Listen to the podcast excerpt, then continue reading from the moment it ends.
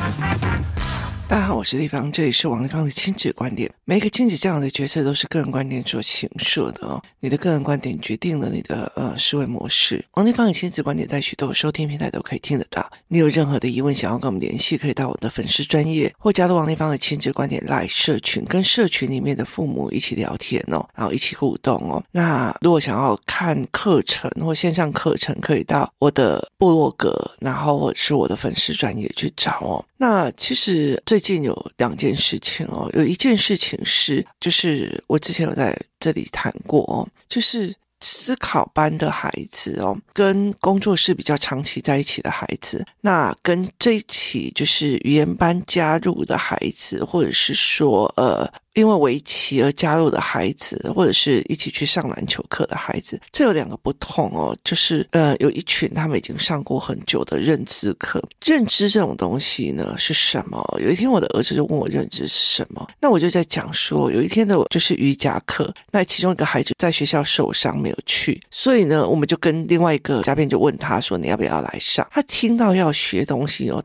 照完他 boy，你知道吗？他就很害怕，然后赶快跑哦。那对他们来讲，其实他并不是觉得说，哎，我可以多学一样东西哦。像我跟我女儿讲说，哎，女儿，那个最近我看到一个 APP 很不错，然后我就跟她讲，哇靠，真的是可以学东西哦。她就会很嗨哦。对我们来讲，我们学东西这件事情，对我们来讲是一件非常开心的事情。可是他不是，他觉得我能躲就躲，不要就不要哦。那其实很大一个原因是在于入学前，或者是等于是四年级以前，大部分的小孩子小时候保姆带，保姆带了以后是幼儿园老师带，幼儿园老师带完了以后就是就是学校老师带。那父母大部分都在赚钱哦，那这件事情会导致的小孩根本就没有去做所谓为什么要读书的学习认知。那我就跟我儿子在聊的时候说啊、哦，如果是我，我一定会很开心哦，有一个机会可以蹭免费的课这样子，就是上课这样。但是他会觉得说，他还是会给对方钱，就是已经支付的那个人钱。那等于是这个认知是不一样的，所以呃，工作人员就会忽然看到了说，哎，以前我们工作室里面哦，大部分的人来来去去就那几个嘛，所以他就觉得，哎，这这思维很正常。当语言班的这一群来，或者是围棋班的来的时候，他忽然了解一件事情，他们没有上过认知课，所以他们会害怕又被安排的东西，又被安排的东西，这件事情是理所当然的。那就算他以前有上过其他的认知课，可是因为因为他身边的朋友们都是讨厌学习的，都开始嗯嗯嗯，所以他会开始附和，附和久的就变成他自己的，所以他会变成这样子的一个思维模式。所以其实认知做完了以后，同才关系是一件非常重要的事情。然后妈妈们的那种呃思维模式又是一个非常重要的一个事情。那第二个认知是什么？第二个认知在于是说，我告诉你，你做错了这一件事情，到底是帮我还是害我我？所以他们就没有办法理解哦。所以在同一个时期哦，有两个人就一直在跟我讲地方，这样不行，你那个认知要赶快上，要赶快上哦。那人的认知会影响到多大哦？其实它是非常非常大的。我们再来看一件事情哦，如果小孩出生的时候，那你可能就是保姆或者是阿嬷带，阿嬷带完了以后，换成是他两岁可以去幼儿园小小班、幼幼班，你就把他送过去。接下来就是幼儿园哦，那父母就在赚钱，赚钱重要还是陪小孩重要？我觉得这件事情没有一定的逻辑哦。我老实在说哦，这两个中间其实是可以平衡的。这两个中间是可以平衡，可是我其实大部分会看到很多人在这两个中间里面去找一个绝对值，就是赚钱重要。那有些人呢，我会觉得赚钱重要哦。其实你要了解一件事情哦，其实对金钱有余裕是一件非常幸福的事情。我一直到了最近，我才会发现这件事情。我认识一个孩子哦，他是这样子，他是从小他家里状况也还不错，不会都很烂。可是当他一上大学的时候，他的家里就让他去用助学贷，所以他其实一毕业就必须要一直还助学贷款，一直还助学贷款，所以他不可以没有一个工作，他也不可以说我先停一个月下来，好好的去学一个东西，他没有这个余裕，他也没有说，哎，我们先去哪里闯闯，他没有这个余裕，因为他要必须要还助学贷款，等他的助学贷款快要快要还完的时候，然后呢，家里面开始觉得他会担心他乱花钱，于是呢，就给他保巨额的保险，让他一直在还巨额保险。那接下来呢，其实还有另外一个东西叫做买房。就是买房子哦，然后让你一直一直一直为了房子在奔波。其实我觉得统治者的一个状况哦，这不能明讲，他很多东西一直让你在这里这样旋转，一直转，一直转在做。所以其实有时候你是很难静下来去看自己在哪一个位置，然后在哪一个局哦。所以其实我后来会理解一件事情哦，为什么有钱人的孩子创业容易成功？为什么？因为他没有那个我五百万给你，好，那你去创业失败。快的再给你五百万，然后你再踹一次。可是如果是一般人哦，他连出来踹这个五百万都没有，他甚至有一个。点是怎么样，你知道吗？就是他甚至有一个点是，我包括学贷，包括所有的保险，我就是很多的父母其实是想要用房子啊，当然去把小孩子稳住啊，不要乱花钱，钱赚完以后就是，所以你必须要一直一直一直的持续的在工作，然后去养那个房子，或者是他重点是在于是，就是你就老老实实的过日子哦。可是他事实上还有往前增长吗？没有哦。所以钱这么重要，我老实说还重要，可是不代表。表示说，你赚钱就不代表陪孩子。那为什么呢？其实我看到有很多人。他在赚钱，然后他做职业妇女或者是在做事业，很大的一个部分是他没有完完全全的时间在陪小孩。就算他陪小孩，就是例如说小孩在上围棋课，他在外面滑手机，这不叫陪小孩，因为他没跟他有互动。那小孩在里面玩游戏，他在旁边玩手机，这也不叫有互动。小孩在写作业，他在旁边滑手机，这不叫有互动，这不叫陪小孩哦。所以他没有任何一个互动哦。那其实我觉得早期的有一个父母的思维，其实是让我觉得。的有趣的哦，我最近在看一本书哦，那一本书是呃在讲是说呃就是小孩的因应方式哦，那我有找一个时间来讲这一本书，他在讲一个很重要的一个问题点是在于是说呢，我们人其实我我其实我从以前到现在，我们会一直在证明自己的父母是爱你的，那父母也是在这样子想，你有想过一件事情哦，如果小时候都是保姆在陪你。然后接下来都是老师在陪你，然后有问题就医生看，就是哦，例如说你会打人。哦，他没有去看你为什么会打人，或者是你在人际互动里面有问题哦。例如说，呃，我前几期讲的这个小孩的人际互动有问题，是从头到尾没有人跟他讲他哪里做错或做错的方法跟思维模式，他也没有会去处理。好，所以到最后就是医生看，医生把他说哦，他过动啊，给他吃什么药啊，让他昏沉或什么样，有的没有哈。在这整个过程里面，父母都是在做哪一个动作？做在付钱的。付保姆费，付呃学习的费用，付什么的费用，付什么费用？那等他所谓的陪小孩是在旁边划手机。可是问题是在于之后面的时候，当他老的时候，他觉得我的小孩都不爱我，爸爸妈妈是爱你的，你知道吗？这个逻辑在于是让我觉得很好奇的一件事情，就是我爱那个付钱，而不是跟我有互动的。这个逻辑在这里哦，就是我们在教一个孩子，是你爱那个付钱的。给你钱的，有价值的，所以其实我自己的父母也是一样哦。王地方，我给你多少钱？我那时候给你多少钱？你大学的时候我怎么赚钱养你的？你大就是他给的是钱，他没有在跟你谈说，呃，我们那时候一起经历了过了什么？我们那时候一起熬过了什么？我们上个次一起去哪边玩很好玩？我们有什么样的东西？他会讲，你第一次出国还是我付钱的？你那时候我还是帮你付什么什么的钱？他其实不在于人跟人之间的爱。跟人跟人之间的相处，或人跟人之间的互动而产生的爱，他一直在告诫我，我跟你。互相没钱，我跟你互相没钱，我跟你互相没钱哦。所以其实很大的一个部分，我们在交流。如果你落入了这样子的一个思维模式哦，你就是在教你的孩子，付钱的那个人是有价值的，是爱你的。所以你必须一直是证明你有价值的。一直证明的意思是什么？一直证明的意思是在于是说，你老了，你还要手中握一笔钱给小孩买房、买车、买干嘛？你甚至你要到死的时候，你手上要一笔钱。是因为那个钱是你的价值，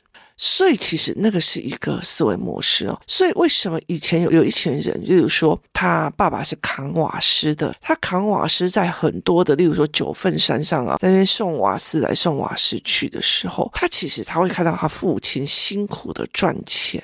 可是很重要的一个原因是在于，是我爸爸捏的那个皱皱的钱，然后然后帮我买的一个便当，就是那个。他用他的钱、他的体力给你的爱的那个互动的过程，他买便当给你，他就帮你送便当的那个孤独的身影，他去做的那件事情，而不是他，我爸不是在旁边划手机哦。所以他在那个过程里面，人跟人的了解，有的人是因为呃父母死掉之后，借由周边的人才了解他的父母的这个过程，人由了解这个人而爱上这个人的这一个过程，人。由经历一件事情、熬过一件事情而产生信任的这个过程，我陪这个孩子熬过了多少嗜睡？这一个孩子会过来说：“立方体，我要跟你讲什么什么什么。”很大的一个原因是因为我陪他熬的这个信任度的这个问题。所以，其实，在很多人说，他为什么不要跟这个妈妈讲？他为什么不跟我讲？你小时候如果这个孩子被人家打了，啊，没关系啦，小孩在玩，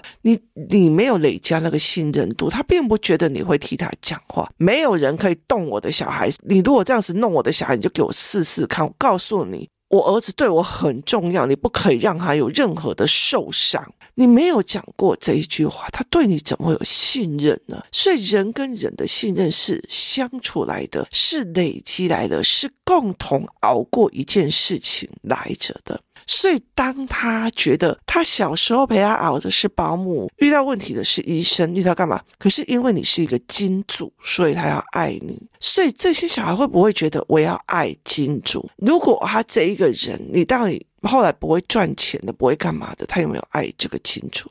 我们会以为父母是帮我们遮风挡雨的，可是有多少的事情是父母也是带给你所有风雨的？很多人会告诉我，我我爱我的小孩，我对他怎样怎样怎样个。可是其实，在换一个方向想，这个孩子所有的问题都是这个父母的风雨带来的。我脾气不好，我就暴躁；我脾气不好，我就揍小孩。我就不会啊，你干嘛叫我教？我的小孩就有问题。就是当父母被人家要求要学东西，我不会啊，我干嘛？我怎么样？那么地方为难我，这样我很有压力。可是他给小孩压力的时候，毫不吝啬的给一堆压力。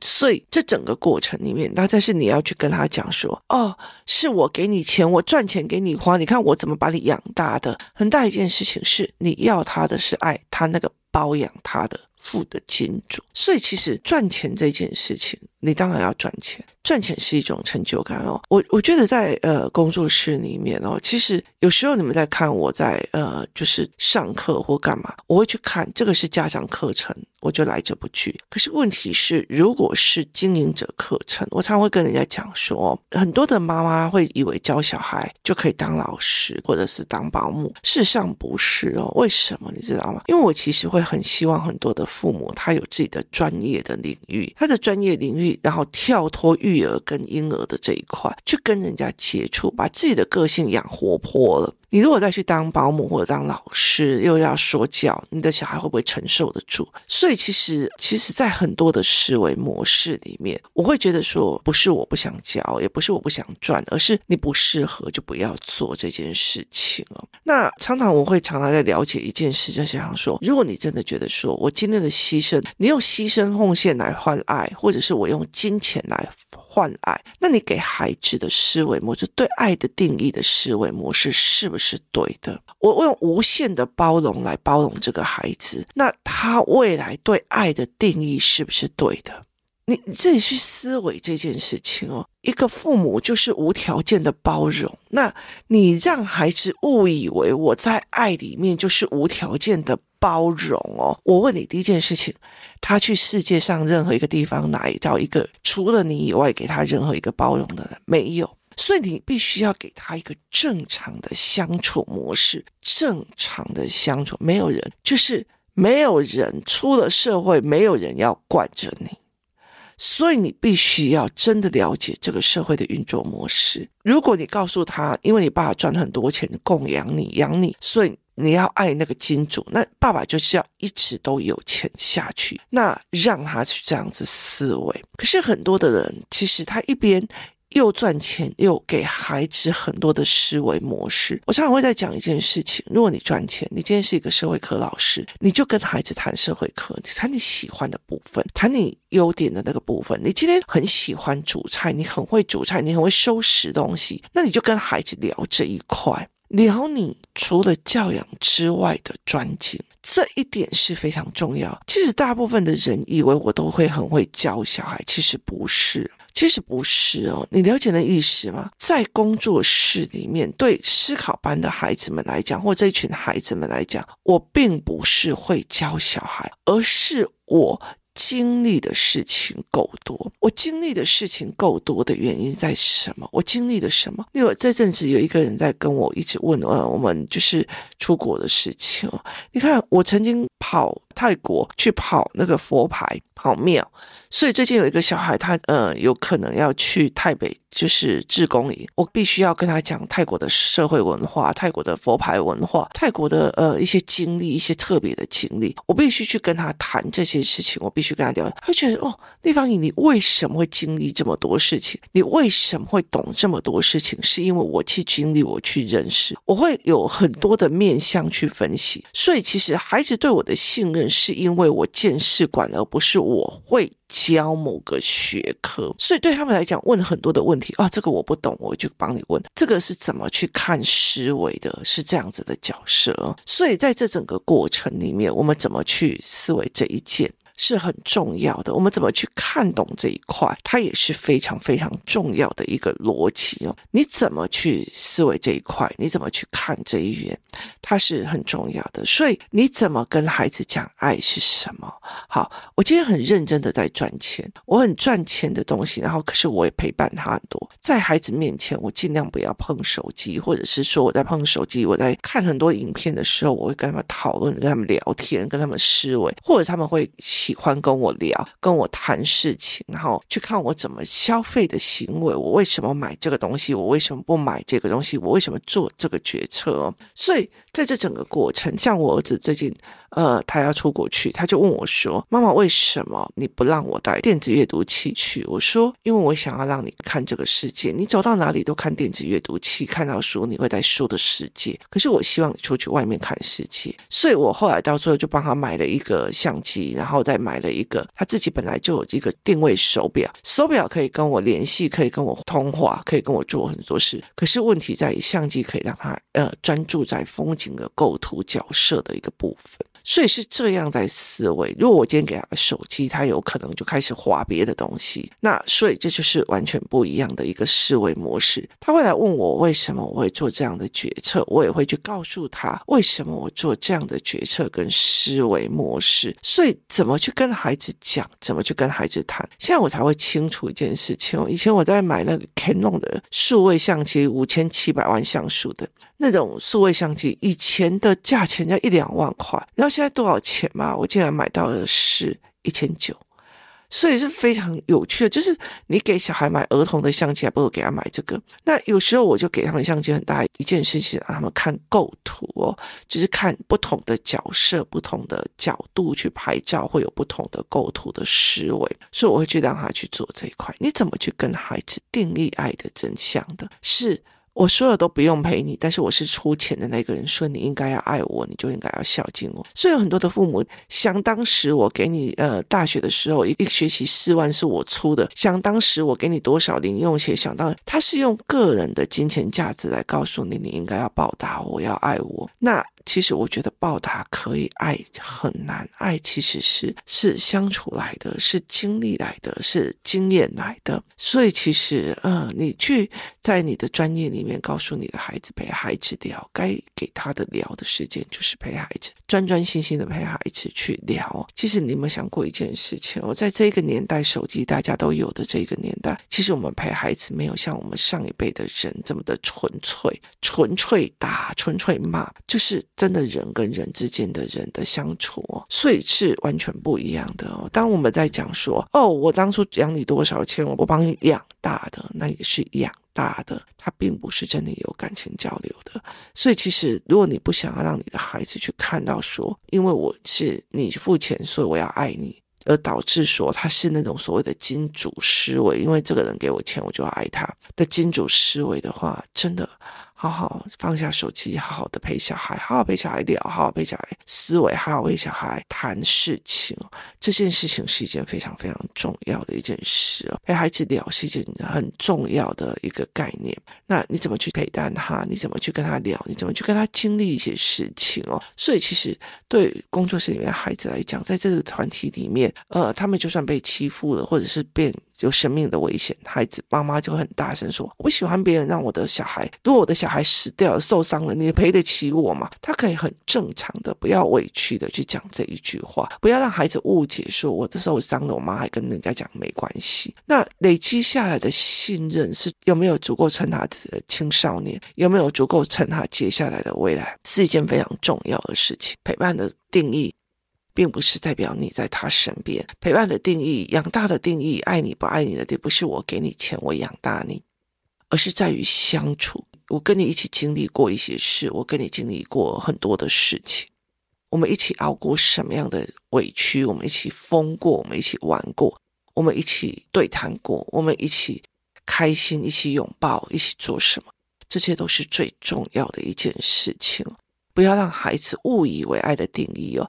爱的定义不是无限的包容，所以当很多人说妈妈就是要无限的包容哦，她以后也会去找另外那个男人，希望他无限的包容，那他婚姻一定是不行的哦。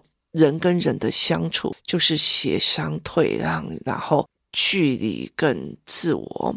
我常常会讲一件事情：安全感、爱情感，所有的感都是自己来的，并不是别人要给你的。你要用自己的能力去得到很多的一些安全感、思维感，然后你必须要很大的一个能力去判断谁真的爱你，谁跟你相处的时候是让你觉得舒服的，是让你觉得自在的，是让你觉得是有思考与增长的，是让你觉得好的哦。所以是是这样在看的。所以其实我为什么会在孩子的思考课里面去让他们去学会判断谁是思考性逻辑的人。谁是用感官在思维的人？谁是在推脱责任的人？谁是在做什么事？很大的一个原因哦，是在于是让他们去看懂人，而不是误以为这个人只要买东西给我，然后给我钱，给我干嘛，那他就是等于爱我。这完全是不一样的思维哦。所以你怎么去看这件事情是非常非常重要的哦。有时候会觉得一件事情哦，如果你年少的时候哦。没有跟孩子培养好感情哦，那其实我觉得老年人的时候可以慢慢的开始陪他们哦。那很大的一件事情真的是不要泼冷水，不要什么东西都想要训小孩一段时间哦。那小孩想要带你去吃饭，你就哦了我的哦啊，就是一直说哦，我的小孩怎么对我这么好，他带我来去吃饭。然后我其实我以前我曾经遇过一个老太太哦，他其实让我觉得哦，很多的人都很喜欢她。儿子、女儿啊，或者是什么呃孙子，都好喜欢跟他出去。那我那时候就其实有时候真的是不知道为什么。那后来我才有一次跟他出去吃饭的时候，我终于就理解了，你知道吗？就他去吃饭的时候，哎呦，怎么这么好吃哦？哎呦，我的小孩真的好孝顺哦！我的小孩怎么都有这么好？他后来有手机的时候，还会打电话去跟所有的亲家鸡为共哦。所以他其实是一直在说好话的。哎呀，你们怎么都懂这么多啊？哎呀，你怎么可以教我？就他们会很感谢孩子对他们说的一切。所以后来他说，别人都很喜欢带他出去。为什么？因为你有想过一件事情？助人或被人家讲有能力是一件很好的事。但我觉得我有能力去请阿嬷吃个饭，阿嬷来哦，该饼皮哦，你这个能力的那个成就感是加成的哦。你买给他在那边骂。所以，其实真的不要让小孩子每次打电话给你的时候都心理压力很大，都要给我妹妹碎碎连不连没有没有那个意识，然后接下来还要跟你再次讨好处，去思考一件事情：除了钱之外，你跟孩子哪一个是真正的感情？只有钱算真的感情吗？只有付钱这个功能是算真的感情吗？谢谢大家收听，我们明天见。